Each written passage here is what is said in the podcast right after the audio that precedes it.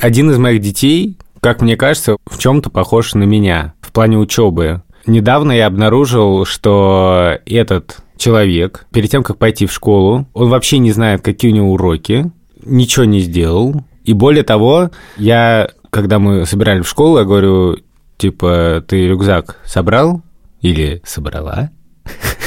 Блин, обожаю это. Кажется, этот короткий выпуск становится длинным.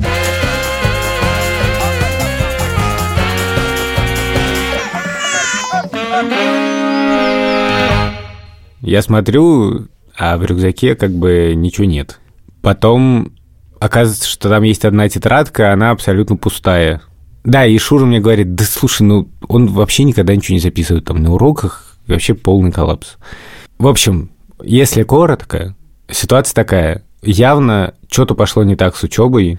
Это очень похоже на то, как было у меня. Мои тетради это были просто наборы каких-то наскальных рисунков, и я иногда, в общем, выпадал вот в такой астрал, из него очень сложно вернуться. Как вы считаете, как можно помочь ребенку начать новую жизнь? в этом плане, в плане учебы. Слушай, Борзен, а в чем проблема? Подожди, а я просто пытаюсь... Э, не то, что я сразу обесцениваю ее, я просто пытаюсь понять. Э, смотри, вот э, твоя проблема была в том, что ты, типа, перестал что-то понимать, да, на уроках, и такой, типа, блин, непонятно, как, типа, нагнать класс, да? Такая проблема? Да, то есть я, смотри, это как бы такой круговорот вранья, лени и отчаяния, и тоски. То есть ты перестаешь в какой-то момент делать уроки, потому что у тебя что-то не получается. Вот я помню, нам задавали какое-то количество упражнений по математике. Мой папа делал со мной математику, во всяком случае контролировал эту ситуацию. Я начинал систематически врать, что нам на самом деле задают меньше, Потом я говорил, что нам вообще ничего не сдают. Сейчас вот мне тоже иногда дети говорят, нам ничего не задали. У нас и математики вообще нету. Вообще такой науки-то нету, это социальный конструкт. Короче, то есть я боялся приходить домой, грубо говоря. Ну, в смысле, я боялся встречи с темой уроков дома, и при этом боялся их на уроках, потому что они были не сделаны, и в результате я как бы, ну, просто оторвался от всего, от процесса. Я уроки просто высиживал, надеялся, что меня не спросят. И это очень тяжело.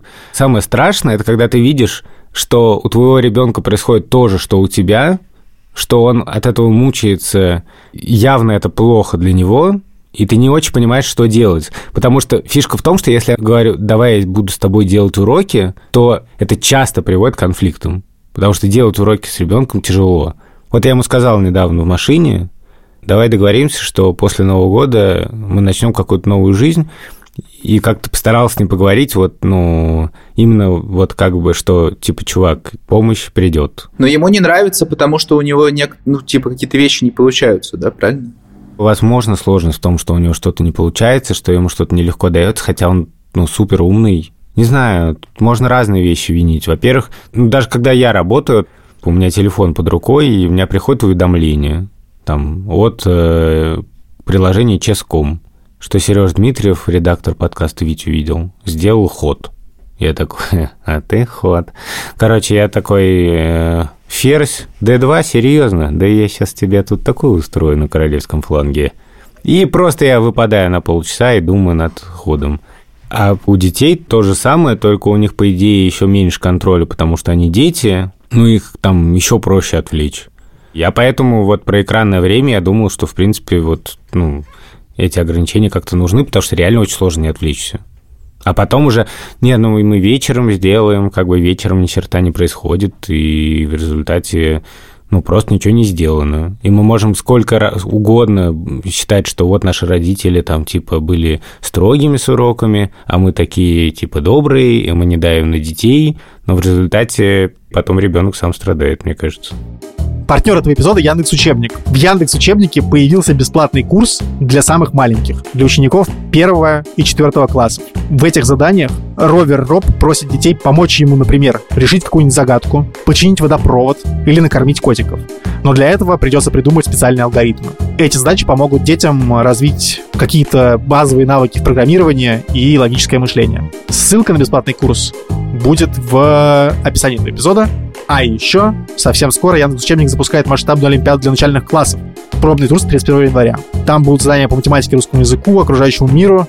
Ссылка на олимпиаду будет в описании эпизода. У меня в школе э, была просто трагическая ситуация с э, историей. Странные у нас были отно- отношения с э, учительницей истории. Э, я считаю, что она меня просто не выносила. Моя одноклассница, моя подруга, она считает, что это я ее доводил. Ну, в общем, короче, как всегда, правду мы не узнаем. вот. А, и, в общем, это приводило к тому, ну, как бы мы, я прогуливал просто 40% уроков или что-то типа того. Но, к сожалению, мне некуда было деваться. И мне просто приходилось все потом учить и каким-то образом это сдавать. Ну, то есть, я не знаю просто, что ему грозит, как бы, за то, что он э, это все не выучит, как бы. Мне нужно было просто, как бы, там 4 получить, как бы, кровь из нос. Ну, то есть, понятное дело, что сейчас за оценки, ну, типа, у них нет не щемишь, но вот я помню, что мне тем более у них это оценок. Ну, я не знаю вообще, как бы ты, как ты будешь это оценивать. Э, э, что запущено тогда? Если нет оценки, что запущено? Как ты оценил, что что-то запущено?